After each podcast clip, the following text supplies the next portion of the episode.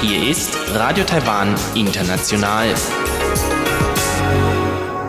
Herzlich willkommen bei Radio Taiwan International aus Taipei, Taiwan.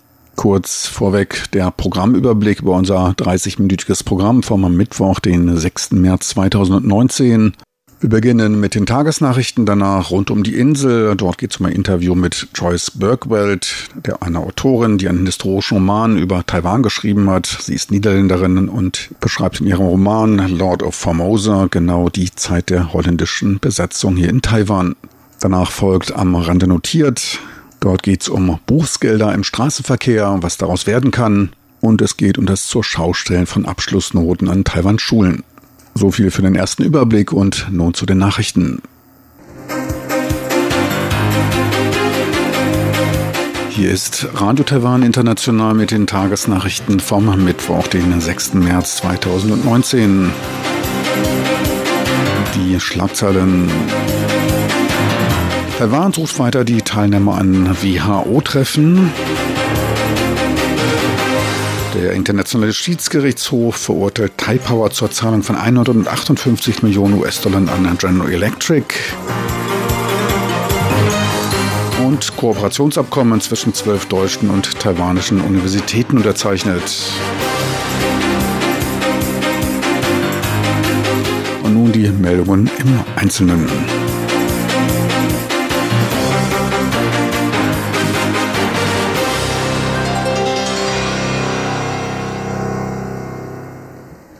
Der stellvertretende Leiter des Krankheitskontrollamtes Law Yi-chun betonte heute Taiwans Bestreben der Teilnahme an zukünftigen Treffen der Weltgesundheitsorganisation WHO. Anlass ist der kürzliche Ausstoß Taiwans bei einem Treffen für über Grippeimpfstoffe der WHO in Peking, von dem Taiwan auf Druck aus China nicht zugelassen wurde. Zwar konnte man über zuverlässige Kanäle Wissen über die Diskussionsinhalte des Treffens erhalten, dennoch sei eine lückenlose Information von Vorteil. Man werde daher weiter um eine Teilnahme bemühen, so Loi Chun. Taiwans Medizinerverband wandte sich ebenfalls an die WHO und rief sie zu einer Einladung Taiwans bei der kommenden Weltgesundheitsversammlung WHA im Mai in Genf auf, um Taiwan nicht zu einem Schlupfloch der globalen Epidemieverhinderung werden zu lassen. Andrew Lee, Sprecher des Auswärtigen Amtes, rief die WHO dazu auf, die von Taiwan geleisteten Beiträge im internationalen Gesundheitssystem zu betrachten. Angesichts der internationalen Unterstützung Taiwans für eine WHA-Teilnahme hofft er auf eine möglichst schnelle Akzeptanz des WHA-Teilnahmewunsches und auf ein pragmatisches Vorgehen. Der Internationale Schiedsgerichtshof der Internationalen Handelskammer ICC rief den in Staatsbesitz befindlichen Versorger Taiwan Power heute zur Zahlung einer Entschädigung von 158 Millionen US-Dollar an die US-Firma General Electric GE auf. Die Zahlung sei bis zum Juni zu leisten. Der Rechtsstreit entsprang dem Entschluss der damaligen Regierung Taiwans im Jahr 2015 zur Einmattung des fast fertiggestellten Lungmen-AKWs in Gongliao in Neu-Taipei. Im Anschluss daran stellte Taipower weitere Zahlungen an das mit der Fertigstellung des AKWs beauftragte US-Unternehmen ein, da man einige Vertragsbestandteile als nicht eingehalten betrachtete. Auslöser der Stilllegung waren Sicherheitsbedenken der Bevölkerung nach dem Atomunglück von Fukushima im Jahr 2011. Taipower bedauerte die Entscheidung, will über Akzeptanz des Urteils erst nach Konsultation seiner Rechtsberater entscheiden. Das Urteil habe aber keinen bedeutenden Einfluss auf das laufende Geschäft und die Ertragssituation von Taipower. Am heutigen Mittwoch wurde bei einer Gesprächsrunde ein Kooperationsabkommen zwischen einer deutschen und einer taiwanischen Allianz wissenschaftlich-technisch orientierter Universitäten unterzeichnet. Auf deutscher Seite handelt es sich um die Allianz der Hochschulen für angewandte Wissenschaften HAW-Tech Allianz, die im Jahr 2009 aus sechs deutschen Universitäten mit Schwerpunkt auf den angewandten Wissenschaften hervorging. Mitglieder der Allianz sind die Universitäten aus Aachen, Berlin, Darmstadt, Dresden und Esslingen. Auf taiwanischer Seite unterzeichnete die Taiwan TaiTech Allianz, ein Verbund von sechs technisch-wissenschaftlich ausgerichteten Universitäten Taiwans, an der Nationalen Universität für Wissenschaft und Technik das Kooperationsabkommen. Besprochen wurden Fragen des Studentenaustauschs, Betriebspraktika, Laborpraxis und Möglichkeiten für ein Kurzstudium bzw. Unterricht während der Sommerferien. Angeregt wurde der Austausch durch einen Besuch der deutschen HAW-Tech Allianz vor einigen Jahren bei Taiwans Ausbildungsministerium, aus dem die Gründung der Taiwan TaiTech Allianz hervorging. Für die Zukunft sei auch die Entwicklung eines dualen akademischen Systems nicht ausgeschlossen. Die nächste Gesprächsrunde wird in Deutschland stattfinden. Mitglieder des Europäischen Parlaments drückten bei einem Seminar ihre Unterstützung für Taiwan aus und betonten dabei die Wichtigkeit des Aufbaus partnerschaftlicher Beziehungen zwischen Taiwan und Europa. Der deutsche EU-Parlamentarier Werner Langen, Leiter der EU-Taiwan-Freundschaftsgruppe, wies bei dem unter dem Titel Warum Taiwan wichtig ist, laufendem Seminar angesichts der Rede von Chinas Staatspräsident Xi Jinping Anfang Januar auf die wachsende Bedeutung enger partnerschaftlicher Verbindungen zwischen Taiwan und Europa hin. Die EU unterstütze dabei den Frieden und rufe beide Seiten der Taiwanstraße zur Beibehaltung eines konstruktiven Dialogs auf. Weitere Themen der Vortragenden waren die zunehmende Bedrohung der Stabilität in der Taiwanstraße und der Verbundenheit Europas und der USA mit Taiwan wegen der geteilten Werte von Demokratie und Freiheit. Das Justizministerium will mit einer Neufassung des Artikels 185 des Strafrechts die Strafen bei betrunkenem Fahren erhöhen. Mit der Neufassung können bei Fahren unter Alkoholeinfluss bei einem Unfall mit Todesfolge bis zu zwölf Jahren Gefängnis verhängt werden. Sollten Wiederholungstäter einen tödlichen Unfall verursachen, könnte gegebenenfalls die Todesstrafe gegen sie verhängt werden. Die Fahrzeuge der betrunkenen Fahrer würden dann konfisziert werden.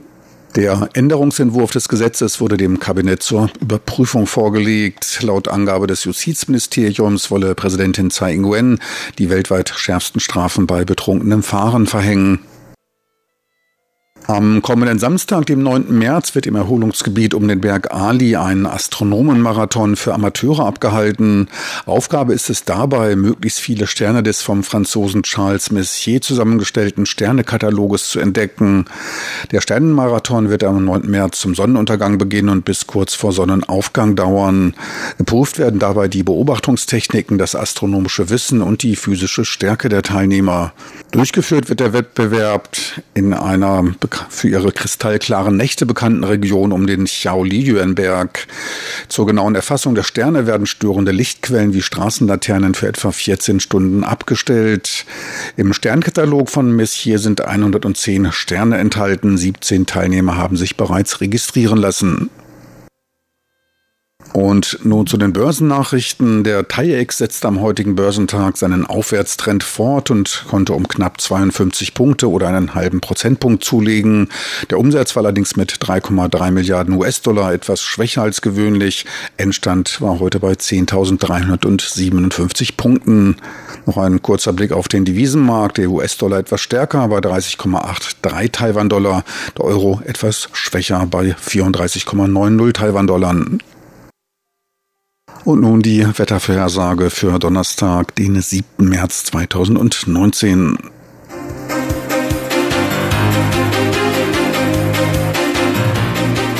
Der Einzug regenbringender Kaltluft setzt sich fort und sorgt in der Nacht zum Donnerstag landesweit für einen bedeckten Himmel und im Norden bis auf 14 Grad sinkende Temperaturen.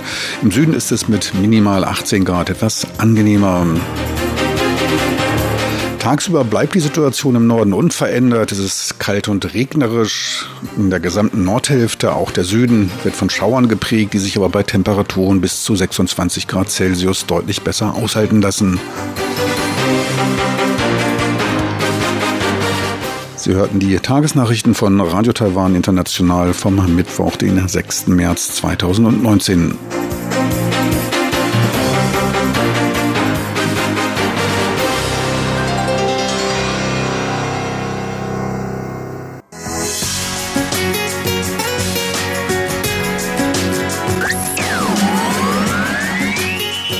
Taiwan, international aus Taipeh.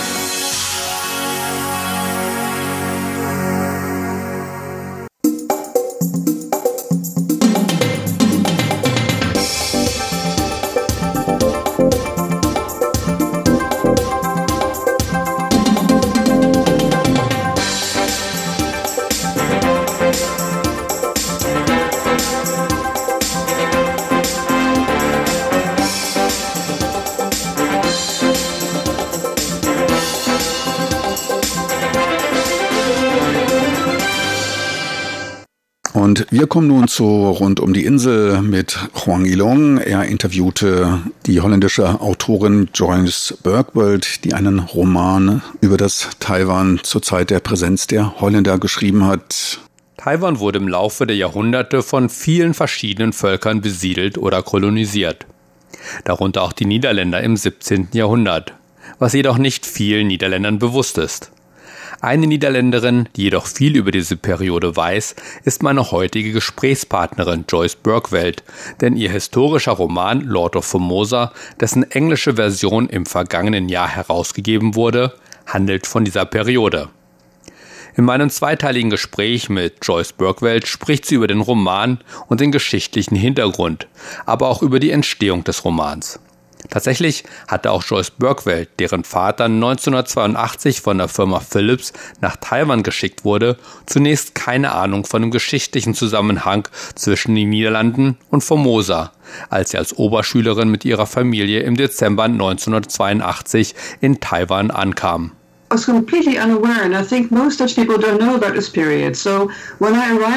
Nein, das war mir völlig unbekannt und ich denke, die meisten Niederländer wissen nichts von dieser Zeit.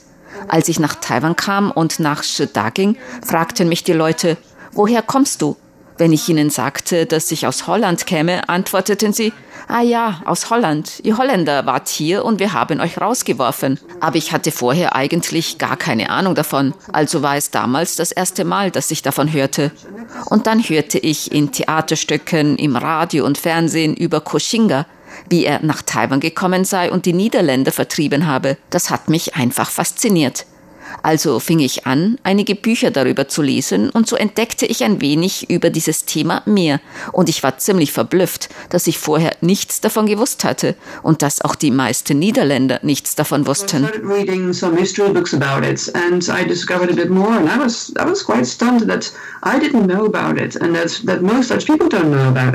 Wie kam es dann zu diesem Roman?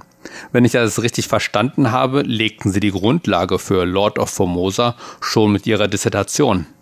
Yes. Well, after I went to Sudan, I was accepted to um, University of Durham in England. Ja, nachdem ich zur Shida gegangen war, wurde ich an der Universität von Durham in England angenommen und habe dort Chinesisch für einen Bachelorabschluss studiert. Das war hauptsächlich Sprache, aber auch Literatur, Geschichte und Politik.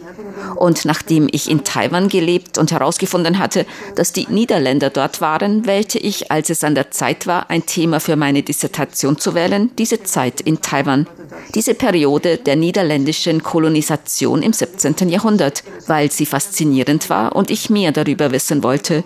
So schien es mir einfach viel Sinn zu machen, über dieses Thema zu schreiben, was ich dann auch tat. Und als ich meine Recherchen begann, war ich ziemlich erstaunt über die Geschichte. Es gab so viel Drama auf beiden Seiten, auf der chinesischen und auf der niederländischen Seite, und es hatte alle Zutaten für einen Roman, dachte ich. Und als ich herausfand, dass niemand davon in Holland wusste, dachte ich, dass ich wirklich einen Roman darüber schreiben sollte, damit die Menschen in Holland auch etwas über diese Zeit erführen. Denn es ist wirklich eine faszinierende und ziemlich schöne Geschichte. So wurde meine Dissertation zur Grundlage für meinen Roman. Aber natürlich habe ich mein Studium beendet und habe dann viele Jahre gearbeitet. Aber ich habe mir immer gesagt, wenn ich jemals die Zeit dazu hätte, werde ich diesen Roman schreiben. Und dann, 20 Jahre später, zog ich mit meiner Familie nach Dubai und plötzlich hatte ich viel Zeit und so beschloss ich, jetzt das Buch zu schreiben.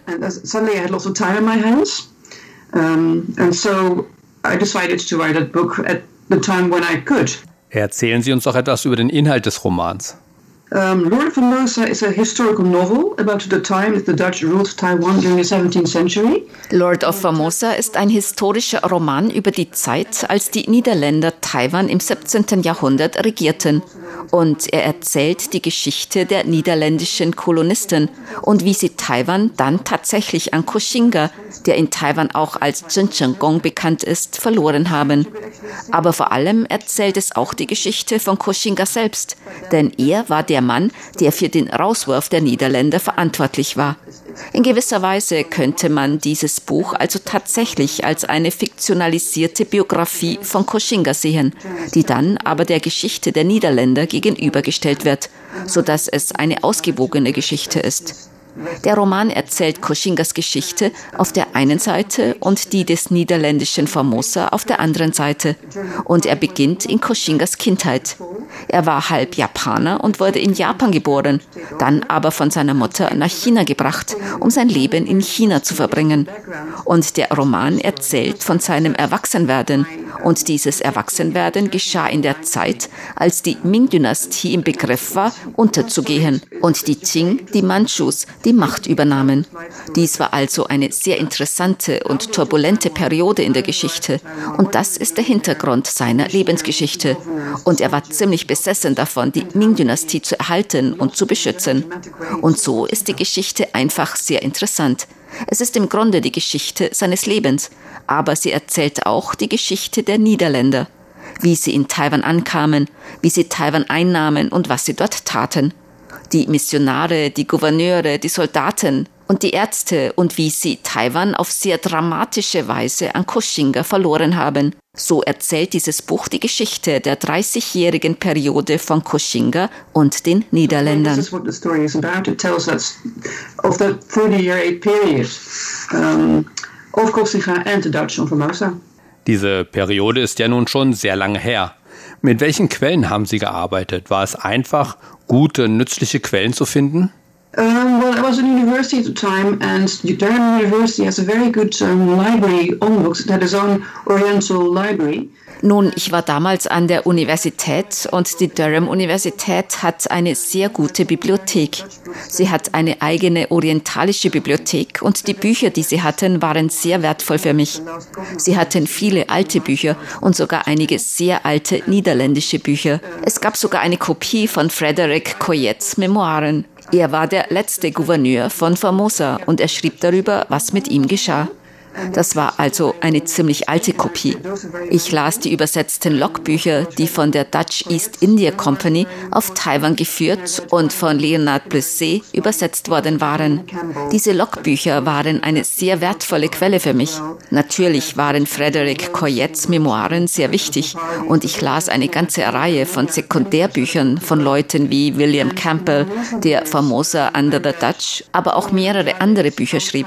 Ich las die Bücher von John Wilkes.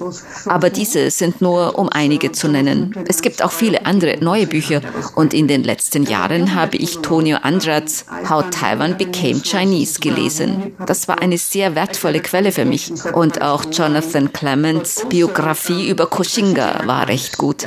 Und als das Internet auftauchte, fand ich auch viel andere Quellen, neu veröffentlichte Bücher, wissenschaftliche Publikationen. Sie wurden online veröffentlicht, aber auch Dinge wie Stadtarchive waren sehr wertvoll.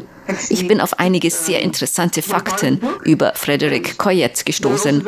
Auch einige genealogische Seiten über die Genealogie einiger Niederländer, die in meinem Roman auftauchten, fand ich und auch die waren sehr wertvoll, weil sie mir auch einige Einblicke in das persönliche Leben dieser Menschen verschafften. Über ihre Ehen, über die Kinder, die Geburten oder Menschen, die bei der Geburt starben. Das gab mir also auch einen Einblick in ihr Privatleben. Das waren wirklich einige sehr gute gute Ergänzungen. In diesem Sinne war es also nicht allzu schwierig, weil ich chinesische Quellen, niederländische Quellen und englische Quellen hatte. Insgesamt gibt es ziemlich viel Material über diese Zeit von chinesischen Historikern und niederländischen Historikern. In diesem Sinne hatte ich also viel Glück. Es gab eine ganze Menge, das ich gebrauchen konnte.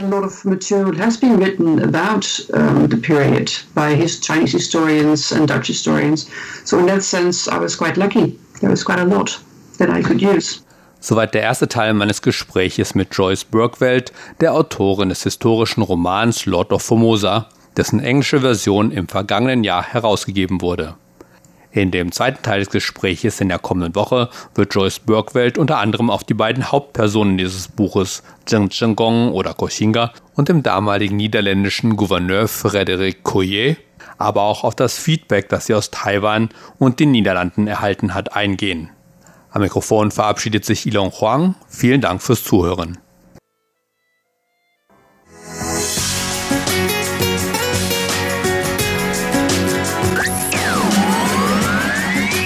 Radio Taiwan, international aus Taipei.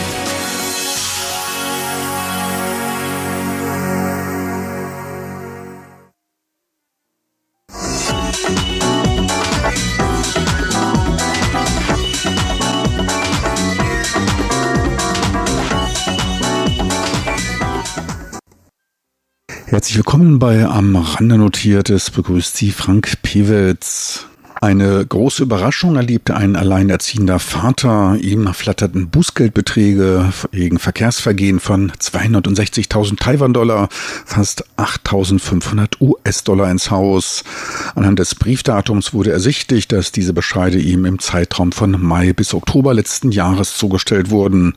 Dass sie erst kürzlich entdeckt wurden, das lag daran, dass man diese an seinen gemeldeten Wohnsitz in Tainan sendete, er allerdings nicht mehr dort, sondern im Norden in Neu-Taipei lebte. Ein in Taiwan recht häufig anzutreffender Fall mit der Meldepflicht nimmt man es hier nicht so genau. Gemeldet sind die meisten Taiwaner bis zur Gründung einer eigenen Familie bei ihren Eltern. Sollte es zu keiner Familiengründung kommen, könnte sich auch die Meldeadresse eventuell nie ändern. Ziehen die Eltern dann um, der Sohn oder die Tochter ist mittlerweile auswärts und meldet sich nicht um, wandert die Amtspost dann an die alte Adresse und lagert sich dort meist ungelesen ab. Bei der Durchsicht der Bußgeldschreiben stellte sich heraus, dass unter den Strafzetteln etliche Bescheide neben einer Reihe üblicher Verkehrsdelikte wegen Fahrens ohne Führerschein zugestellt wurden.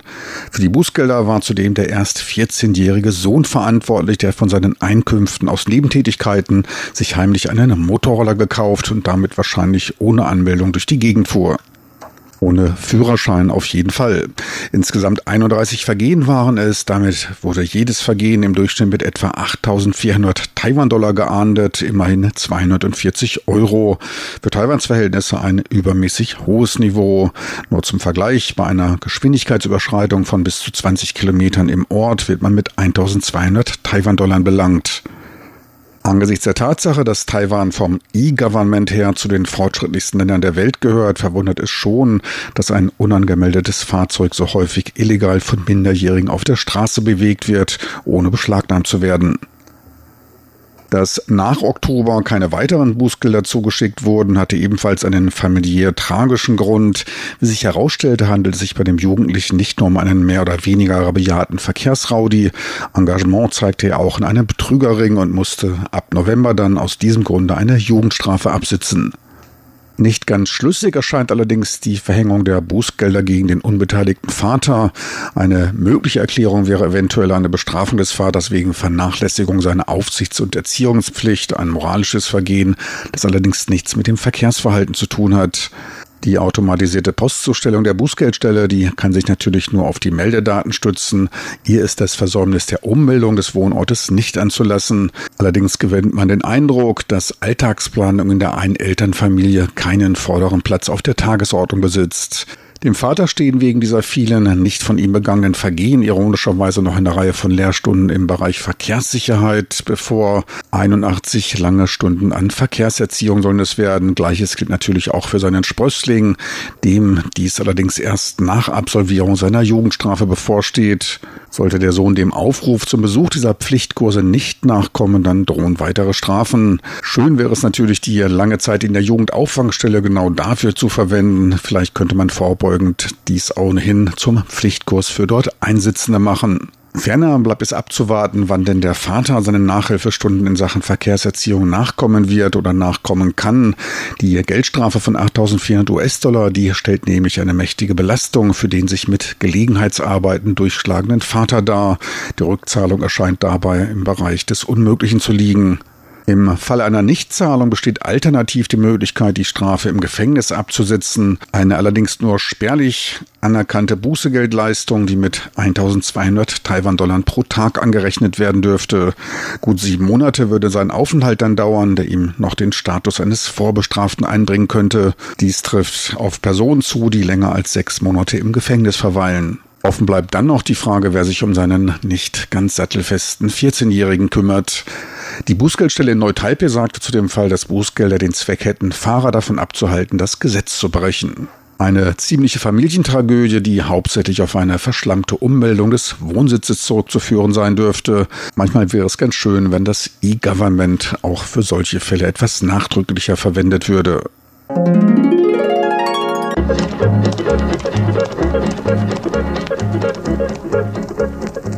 Ohnehin geht man gegen Nichtzahler von Geldbußen wegen Verkehrsvergehen mittlerweile strenger vor. Seit 2005 hätten Bürger, besser die Verkehrshünder Taipehs, unbezahlte Parkgebühren in Höhe von fast 13 Millionen US-Dollar angehäuft. Dabei schloss man sich dann vor zwei Jahren gegen einige schwärzere Schafe strenger vorzugehen. Einmal ins Visier der Fahnder gekommen, zeigen diese sich recht energisch. Bei einer Aktionswoche vor zwei Jahren gegen Nichtzahler von Bußgeld wurden vier Häuser und weitere Werte zwangsverkauft verwaltet und im weiteren Fall einer Nichtbegleichung der ausstehenden Bußgelder eine Versteigerung angedroht. Ein Bewohner Taipeis namens Xu kam auf stolze 210.000 Taiwan-Dollar an unbezahlten Tickets und dies führte dann zu einer Zwangsverwaltung seiner mehr als 500.000 Euro teuren Wohnstätte in Neihu. Angesichts der Diskrepanz zwischen den beiden Werten dürfte die Begleichung des wie eine Portokasse anmutenden Bußgeldes im Nachhinein als eine leichte Angelegenheit empfunden worden sein. Eine weitere Kunstgewerbe verkaufenden Firma mit außenstehenden Parkgebühren, Steuern und Bußgeldern in Höhe von immerhin 20.000 US-Dollar wurden kurzerhand Werkzeuge und Utensilien beschlagnahmt. Doch das Arsenal an Druckmitteln, das kann auch noch ein wenig größer werden, denn potenziellen Schuldern kann auch ohne weiteres an der Grenze die Ausreise verweigert werden nicht vorzustellen, wenn man da gerade auf Hochzeitsreise wollte. Ein weiterer schuldenanhäufender Mechanismus der Behörden wurde allerdings vor diversen Jahren bereits geändert, nämlich die Verdoppelung des Bußgeldes im Falle einer Überschreitung der Zahlungsfrist. Aus meinem Bekanntenkreis wurde mir damals ein Fall bekannt, in dem aus dem Falschparken eines Motorrollers ein Vergehen, welches mit 20 US-Dollar geahndet wird, ein Bußgeld von 1600 US-Dollar wurde. Auch in diesem Fall ein banaler Hintergrund, der bei den Eltern gemeldete Sohn wollte nicht mehr bleiben, zog aus, die Eltern zogen um, eine Ummeldung fand nicht statt und so stapelten sich am alten Ort die Bußgeldbescheide. Da konnte sich nur die Bußgeldbehörde darüber freuen. Grund für die Aufhebung der Strafmaßerhöhung, es sollte nicht der Zahlungsversuch so stark bestraft werden, sondern die Rechtsverletzung.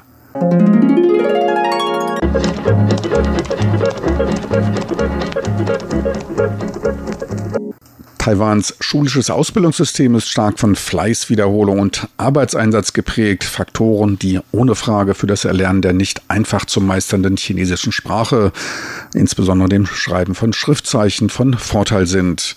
Viel Wert wird auch auf Naturwissenschaften und insbesondere der Mathematik gelegt. In internationalen Rankings ist Taiwan insgesamt daher recht weit vorn angesiedelt. Zudem bricht hier auch nur ein marginaler Bruchteil der den Schulunterricht besuchenden diesen ab. Nur knapp 2000 Schüler Schüler pro Jahr wollen ihr Leben ohne Schulabschluss meistern. Das hat auch Historie. Im konfuzianisch geprägten Taiwan steht Lernen ganz vorn auf der Prioritätenliste. Punkte, Noten und Rangnoten sind altbekannte Mittel der Motivierung. Da glaubt man zumindest zu wissen, wo man steht. Allgemein eine anerkannte Methode. Das Aushängen von Listen der Abschlussnoten gehört zum Schulalltag. Doch damit soll nach Meinung von Oberschülern aus Gauchung bald Schluss sein. Sie reichten eine Petition ein, welche die Veröffentlichung der Ergebnisse der College-Zugangsprüfungsnoten und das Hochloben der Besten beenden soll. Diverse Medien, die fokussieren nämlich ebenfalls auf diesen Bereich und dringen in das Privatleben der sogenannten Top-Schüler ein. Dabei stießen sie auf eine Top-Schülerin aus Gauchung, die laut Medien nur mit Hilfe ihres Freundes den Zugang zu einer Top-Universität erreicht hätte. Er wiederum als Musterschüler einer Gauchunger Schule schaffte dies nicht und wurde dann von seiner Herzerliebsten fallen gelassen. Beliebte erdichtete Dramen von Taiwans übermächtiger Boulevardpresse. Doch da deuten sich jetzt Änderungen an. Der Schulleiter der Mädchenschule zeigte Einsicht und will in Zukunft keine weiteren Bekanntgaben der Besten mehr vornehmen. Andere Schulen scheinen dem folgen zu wollen. Das war's für heute aus am Rande notiert mit Frank Piewitz. Besten Dank fürs Interesse. Tschüss und auf Wiedersehen. Bis zum nächsten Mal.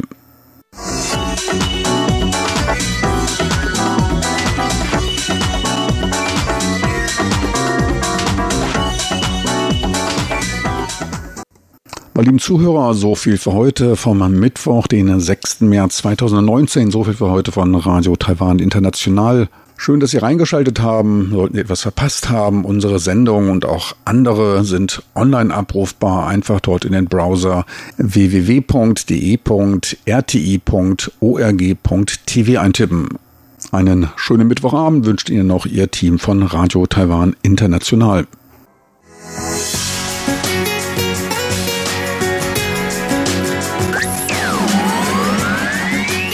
Radio Taiwan, international aus Taipeh.